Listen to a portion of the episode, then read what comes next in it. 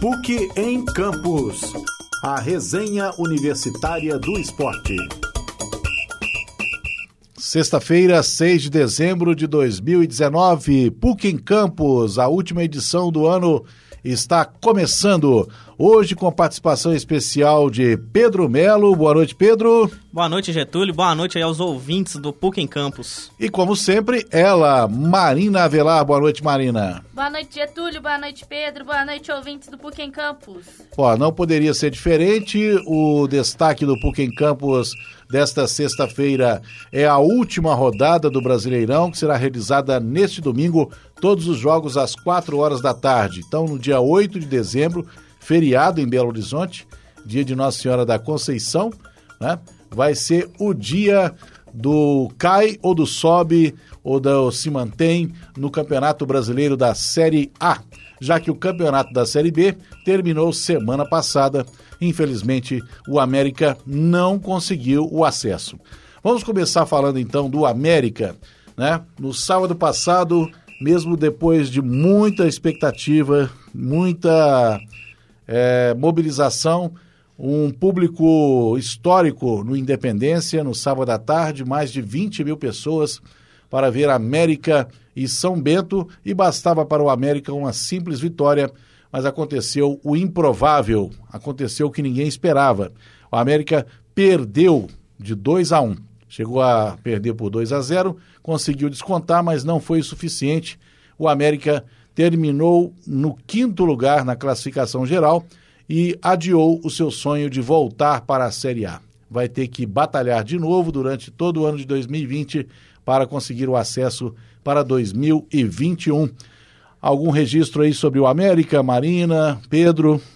É, Getúlio, no, no jogo do São Bento, como a gente comentou do América contra o São Bento, a gente comentou no último programa, que o São Bento ele já estava rebaixado, né? O São Bento ele não tinha expectativa de nada, ele foi eh, rebaixado com antecedência, mas para finalizar o campeonato de forma honrosa, o, o, São Bento deu a vida diante do América e quem se saiu, quem se deu bem com esse resultado foi o Atlético Goianiense, que alcançou a quarta colocação, que era disputada entre ele e o América, e está na elite do futebol brasileiro no ano que vem, Getúlio.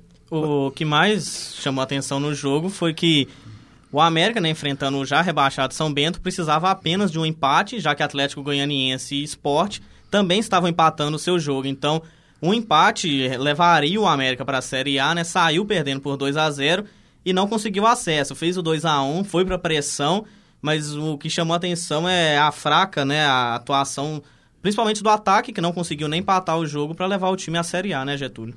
Pois é, então foi uma decepção muito grande, porque com certeza havia torcedores de outros clubes reforçando a torcida do América nas arquibancadas do Independência no sábado passado e não foi suficiente. Subiram para a Série A o Bragantino, que já estava algumas rodadas campeão, né?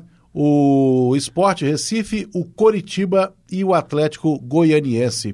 Esses são os quatro que garantiram vaga para a Série A do ano que vem. Pois é, e o América já está é, montando a equipe né, para o, a temporada de 2020, Campeonato Mineiro, que vai começar dia 22 de janeiro. O Campeonato Mineiro vai ter uma disputa semelhante a três anos, três anos atrás, ou seja, a, a disputa do Campeonato Mineiro volta a ser, pelo menos numa fase, volta a ser semelhante a três anos.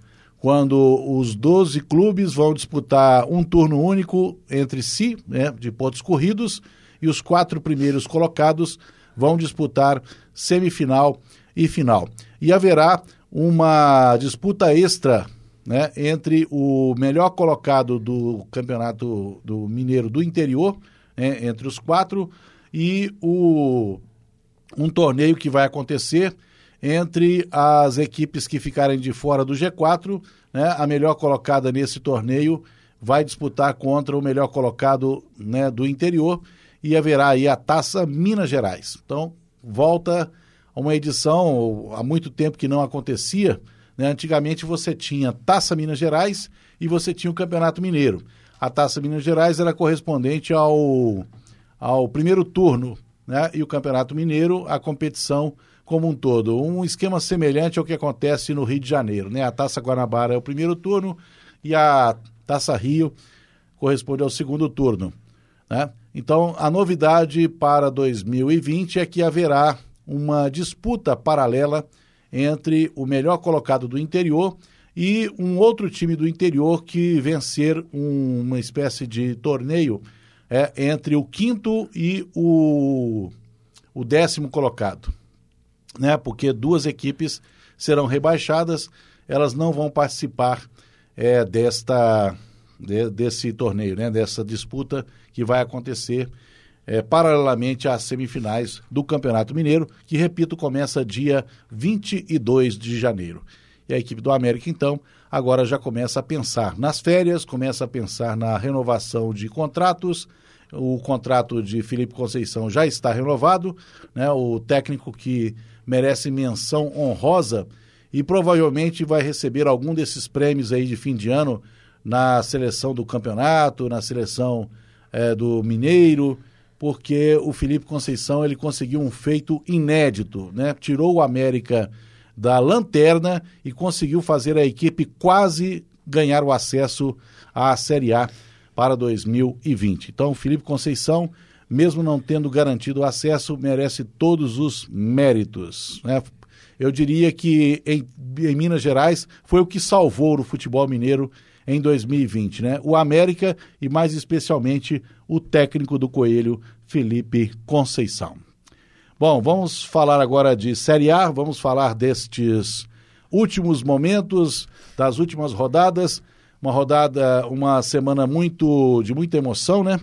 A semana que no fim de semana passado é, teve jogos ao longo da semana toda e até essa quinta-feira, né? Muitas emoções na 37ª rodada. Vamos começar falando então do Atlético, depois a gente fala do Cruzeiro, porque agora, né, a decisão vai ficar para a última rodada sobre quem vai cair, se vai ser o Cruzeiro ou se vai ser o Ceará. Marina, destaque aí destas duas últimas rodadas, duas penúltimas rodadas, né, a 36ª e a 37ª. É, o Atlético ele ganhou, né, dois jogos seguidos. É, na última quarta-feira, né, dia 4, ele conseguiu feito de ganhar do Botafogo. O Botafogo que se salvou do rebaixamento na última partida que disputou na verdade, ele nem precisou do resultado dele, né? Com o resultado dessa segunda-feira entre Vasco e Cruzeiro, referente à 36 rodada do Brasileirão, o Vasco ganhou do Cruzeiro, salvando os rivais. Tanto Fluminense e Botafogo se salvaram do rebaixamento com esse resultado. É, o Atlético também conseguiu um feito histórico, no, histórico não, né? Muito difícil no último domingo, que foi uma vitória diante da equipe do Corinthians.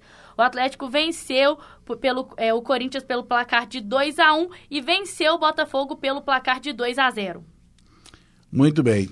Pois não, Pedro? É, essa vitória do, do Atlético sobre o Corinthians também foi importante, porque além de garantir a permanência do Clube Mineiro na, na Série A, já dá uma adiantada no, no planejamento para 2020, né? Porque agora, com a equipe já permane permanecendo na Série A, já começou a pensar renovação de contrato, já começou a pensar em troca de técnico. O Mancini mesmo já está sendo olhado, né? Se continua, se não continua. Ele mesmo já falou que não aceita outro cargo a não ser técnico, então provavelmente não deve continuar no clube alvinegro. O, o Leonardo Silva também está com possibilidade de renovação, então a vitória sobre o Corinthians foi importante para já pensar no planejamento de 2020 do Clube Mineiro. É, o Atlético também ele garantiu a vaga na Sul-Americana com a vitória diante do Corinthians. É, a derrota do Botafogo prejudicou o time carioca, que também almeja a Copa Sul-Americana. E agora a disputa para a Sul-Americana ficou entre os dois cariocas, né? Botafogo e Fluminense e a vaga vai ser decidida também nessa última rodada, domingo, né? Todos os jogos às 4 horas da tarde. O Fluminense vai enfrentar o Corinthians e o Botafogo vai enfrentar o Ceará, que é o principal rival do Cruzeiro nessa luta contra o rebaixamento. Então, ficou entre Fluminense e Botafogo a última vaga para a Sul-Americana de 2020, com vantagem para o Fluminense, que joga apenas por um empate, né? Isso. Se o Fluminense empatar e o Botafogo ganhar, vai Botafogo? Vai, por, então por não, questões... não é um empate simples, né? É um empate dependendo do resultado do Botafogo, né? Isso, é. O, o Fluminense ele tem 43 pontos e 37 vitórias. 11 vitórias, na verdade. E o Botafogo tem 42 pontos e 13 vitórias. Então, se o Botafogo empata, ele consegue a a vaga da Sul-Americana, porque ele vai ter um saldo de vitórias maior do que o do Fluminense. Então ele precisa torcer para uma derrota do time carioca. E o Fluminense precisa torcer para um empate entre Botafogo e Ceará ou uma derrota do Botafogo. Pois é, são dois resultados que o Cruzeiro não pode nem sonhar, né, em ter. O Cruzeiro depende totalmente é, de uma vitória do Botafogo frente ao Ceará para ter alguma esperança de escapar desde que ele também vença o seu jogo, que será contra o Palmeiras, domingo às quatro da tarde, no Mineirão. Bom, vamos falar então dos jogos dessa penúltima rodada, que acabaram fazendo o desenho aí, né, para a última rodada, né? O Atlético já se livrou do rebaixamento, já garantiu vaga na Sul-Americana.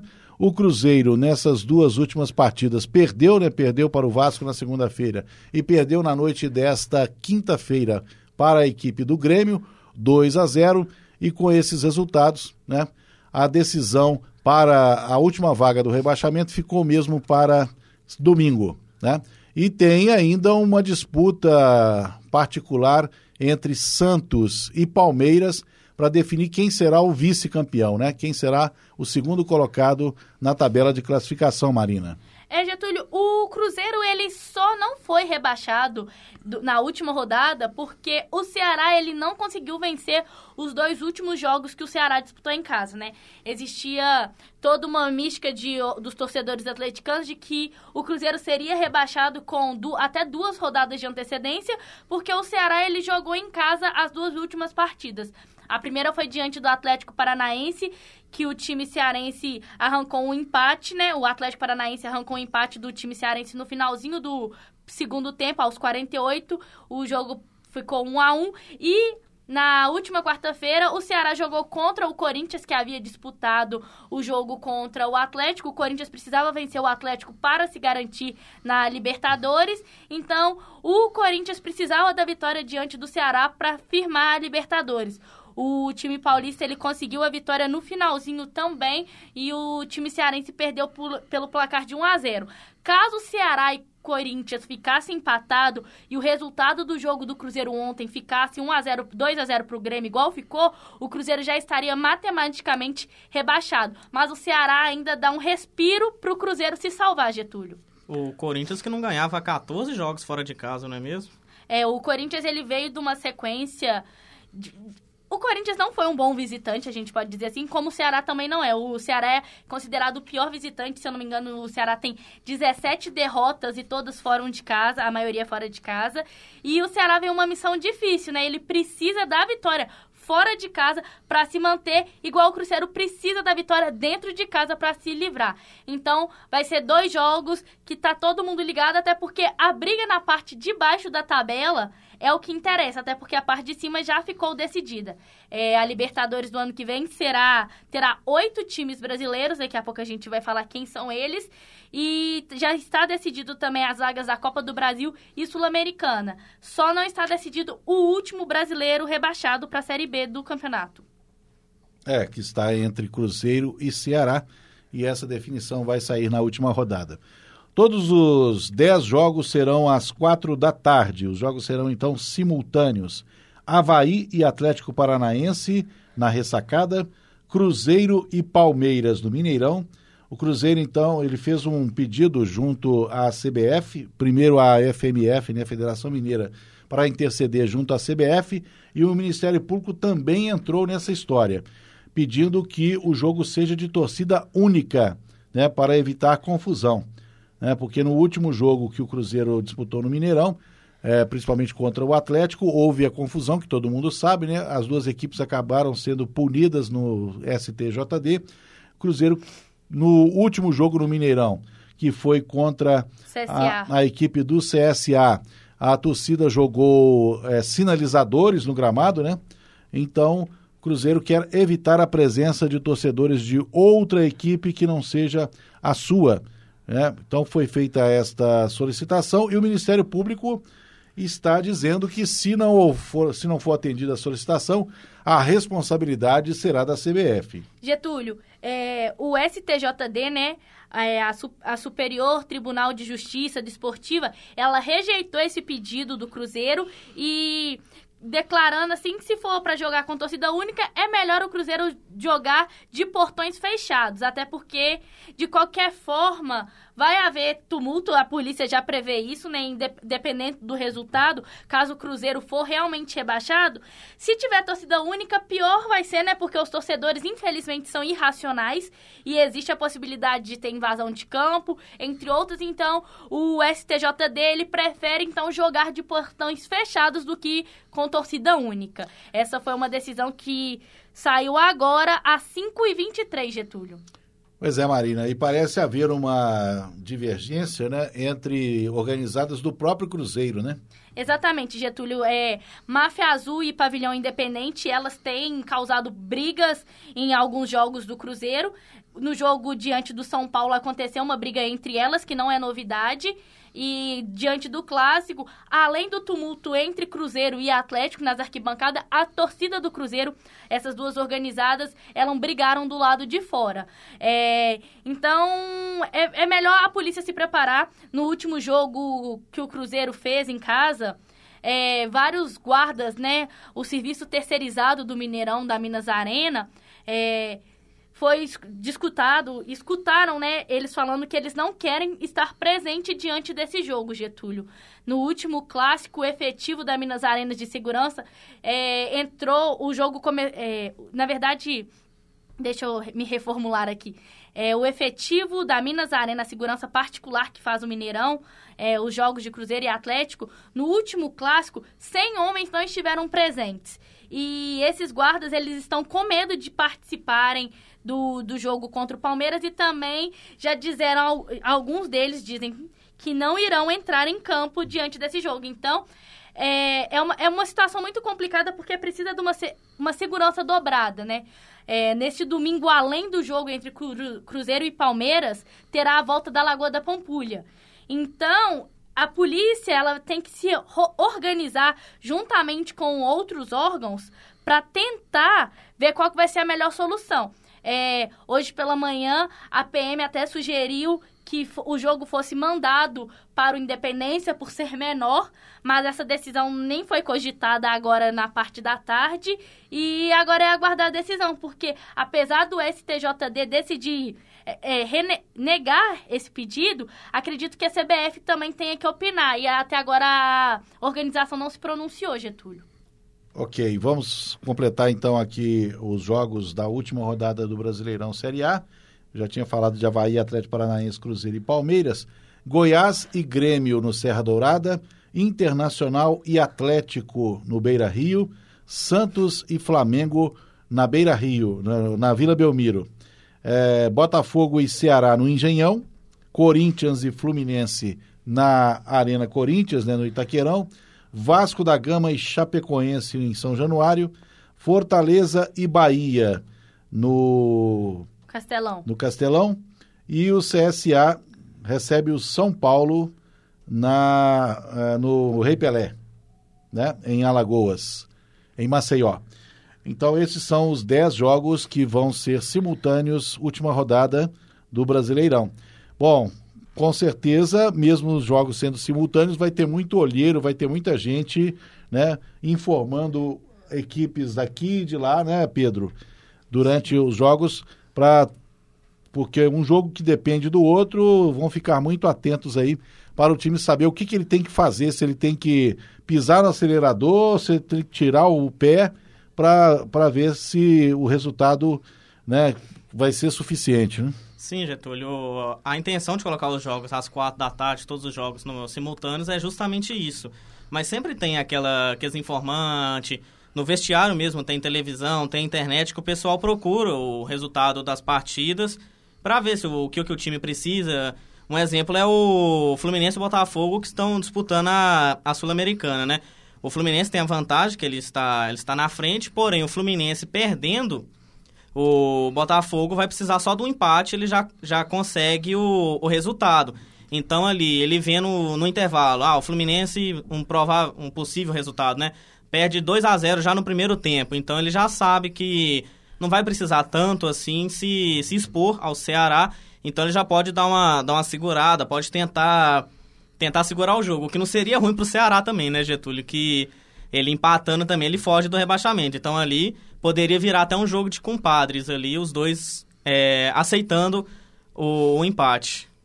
E há informações né, de bastidores de que o Botafogo já teria recebido um incentivo financeiro por parte do Cruzeiro, a chamada mala branca, né, com a colocação em dia dos atrasados, né, dos compromissos atrasados do Botafogo como um incentivo para que é, a equipe carioca vença o Ceará, né? Ou seja, é, garanta pelo menos a parte que interessa ao Cruzeiro, porque é claro que o Cruzeiro tem que fazer a parte dele, mas se o Ceará não perder, não vai adiantar nada. Getúlio, é, é só para ressaltar que chegou a informação que o, os salários atrasados foram pagos dos atletas da base e de funcionários a, o time principal ainda tem o salário atrasado e a, a primeira parcela do 13 terceiro também foram pagas.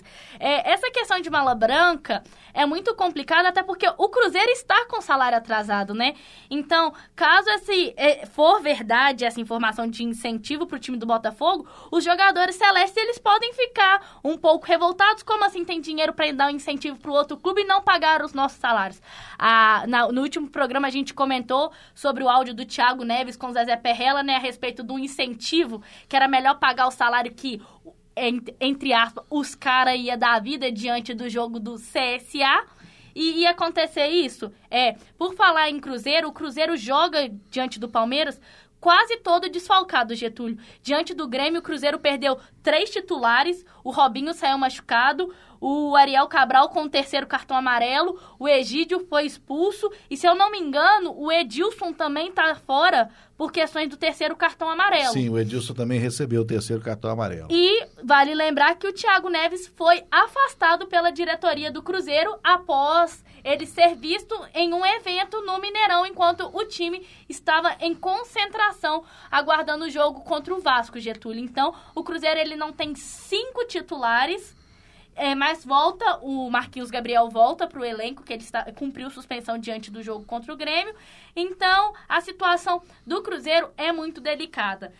Mais delicada ainda, Getúlio, é porque o Palmeiras, ele também quer a vitória, porque caso o Palmeiras vença, ele assuma a vice-liderança e recebe 1,8 milhões a mais do que o terceiro colocado, Getúlio. Então, é uma briga de gigante lá em cima. Pedro.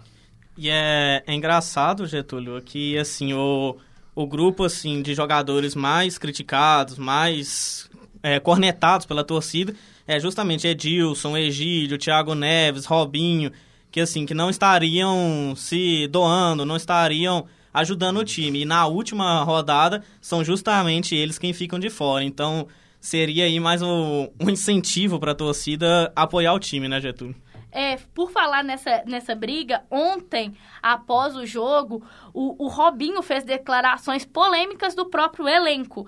É, ele, entre, ele falou que o time foi, abre aspas, cabaço, fecha aspas, ao jogar da forma que jogou. Ele se referia ao lance em que é, se eu não me engano, foi o, o, Luciano, deu uma cotovelada nele, o juiz não marcou a falta e os jogadores do time celeste foi para cima do juiz.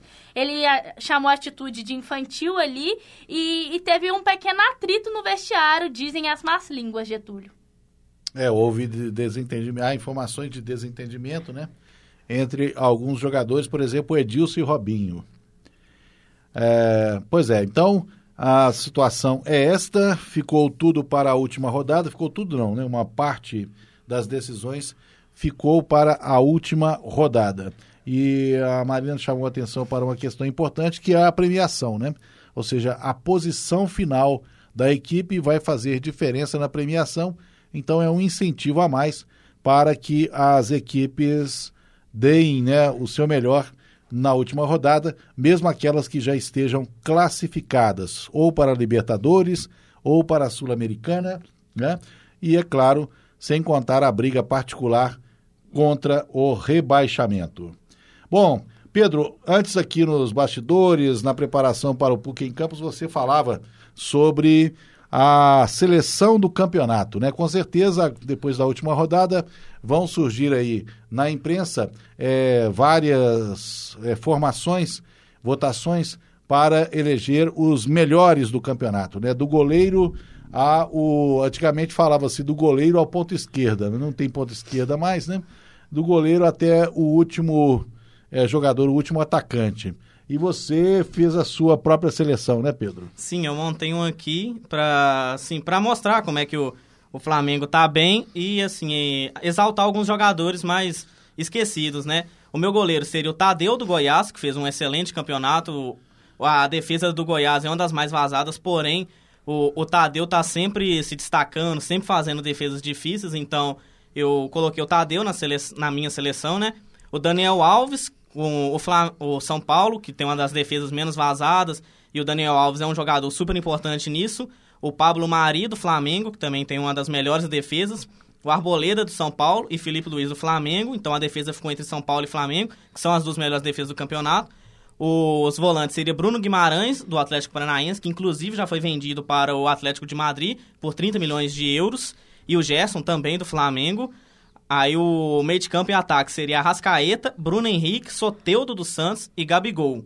Que ali seria, o, na minha opinião, um ataque ideal e, assim, já mostrando a eficiência do ataque do Flamengo, que tem diversos gols no campeonato. A revelação seria o Michael do Goiás, que fez um excelente campeonato e já desperta interesse de muitos clubes. E o melhor jogador seria o Bruno Henrique e técnico o Jorge Jesus. Que é legal ressaltar que apesar de ter chegado depois do início do campeonato, mesmo com os pontos que o Flamengo conquistou antes da era Jesus, ele ainda seria líder e ainda seria campeão do Campeonato Brasileiro. Eu concordo com algumas das posições que você escolheu aí. Eu só acho que o Everton Ribeiro mereceria um lugar nessa seleção aí. Então, eu fiquei em dúvida entre Everton Ribeiro e Soteudo, só que eu fui no Soteudo por causa da, da qualidade do time, porque o Soteudo é aquele jogador que parte para cima e não tem tanta companhia no time como o Everton Ribeiro tem. Então eu fiquei em dúvida entre Everton Ribeiro e Soteudo. Só que eu fui no Soteudo por causa do que ele faz, mesmo sem tanta companhia como o Everton Ribeiro tem.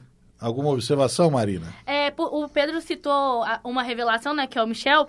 A gente tem que falar também dos garotos que surgiram, né? O João Pedro do Fluminense é uma revelação. O Anthony e o Thales Magno também são outras revelações. E ontem, no jogo do Palmeiras, apareceu um outro menino que vem sendo muito comentado hoje, que é o Gabriel Veron. Ele tem apenas 17 anos, Getúlio, e marcou dois gols no primeiro jogo dele e uma, diante, assistência. e uma assistência diante do time profissional. Então, são meninos que a gente tem que ficar de olho, né? Vale lembrar que as Olimpíadas estão próximas e quem sabe pensar num biolímpico aí com a seleção masculina de futebol, Getúlio. É, eu destacaria, claro que não com o mesmo destaque que essas revelações que vocês citaram aí, mas vamos puxar um pouco a sardinha aqui para os times mineiros que apesar né, de não terem feito boas campanhas, principalmente o Cruzeiro, é, houve a possibilidade de revelação de alguns jogadores, né, que são promessas. No caso do Cruzeiro, por exemplo, nós podemos dizer que a equipe funcionou razoavelmente né, na defesa até o meio de campo. Né? O que não funcionou muito bem foram os meio atacantes e atacantes. Então nós temos aí duas é, revelações: o zagueiro Kaká e o volante Ederson. E no caso do Atlético, eu destacaria o Marquinhos, né, que se, se revelou e foi decisivo aí nos últimos jogos, e, por que não, o Bruninho. O goleiro Cleiton também, né, Getúlio? Sim, também. Que é um goleiro que já até chama a atenção de outros times, por exemplo, o RB Brasil, que tá... Bragantino. É, o, é, o Bragantino, que no caso já tá até... Já procurou o Atlético, tentou, mas eu acho que o Atlético não liberaria. É, o Atlético tem jogadores aí que estão sendo pretendidos pelo Bragantino, que é patrocinado pela Red Bull, né? Não só o Cleiton, mas é, alguns outros jogadores aí também estão sendo assediados pelo Bragantino, que quer montar um time de ponta, né? Um time que não quer disputar a Série A apenas a passeio, não quer só fazer número, né? Quer ser uma equipe que vai pelo menos incomodar. E um deles seria o, o próprio Gabiru, o próprio zagueiro Gabriel, que hoje está no Botafogo. O Galo já mandou um ofício pedindo ele de volta. E esse seria um dos jovens jogadores do Atlético que interessa ao RB Bragantino. O, o Botafogo também tem interesse no Gabriel.